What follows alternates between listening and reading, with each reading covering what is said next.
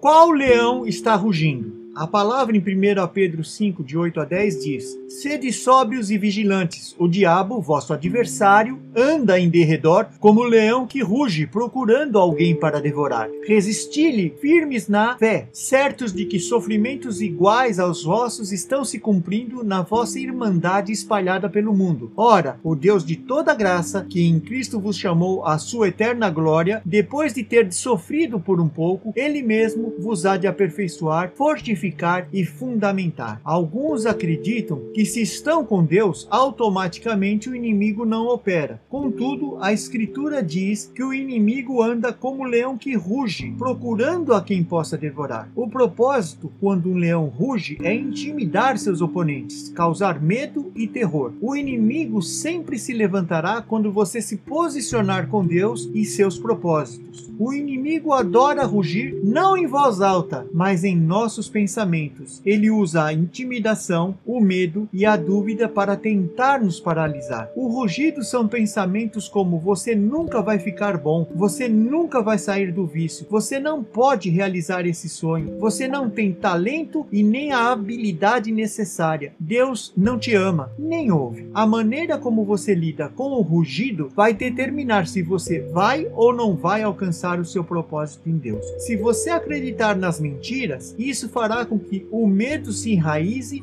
e impeça de alcançar as promessas, verdades de Deus que a palavra nos diz. Uma vez que você identifica o rugido do leão banguela, que não pode te devorar, você fica apto, pronto a vencer qualquer batalha que surja na sua mente, pois usará das armas corretas para vencer esse falso leão que ruge. Que você enfrente o leão com destemor, porque você está do lado daqueles que prevalecem. Que você seja abençoado hoje e sempre, em nome de Jesus. Amém.